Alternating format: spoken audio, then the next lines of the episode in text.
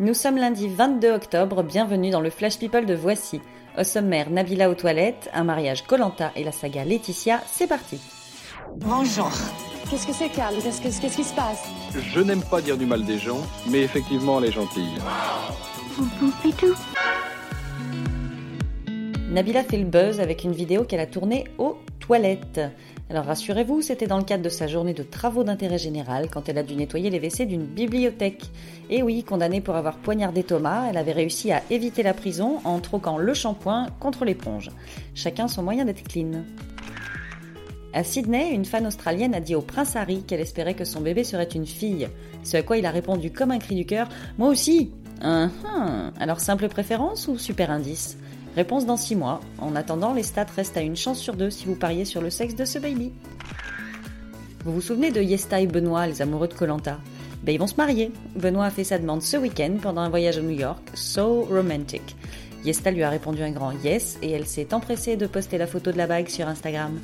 C'est aussi ça l'American Dream.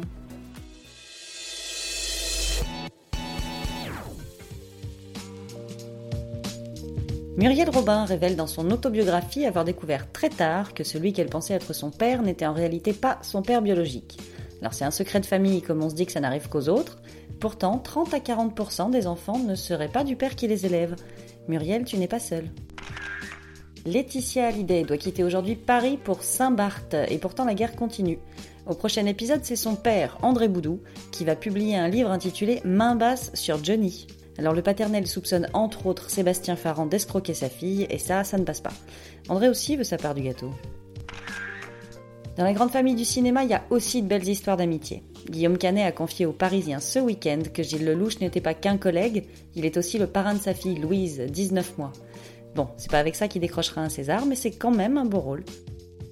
Voilà, c'est tout pour aujourd'hui. On se retrouve demain pour un nouveau flash. D'ici là, bonne journée à tous. Dans l'histoire, il y a un début, un milieu et une fin. Maintenant, vous savez. Merci de votre confiance. À bientôt, j'espère. Ciao, bambine.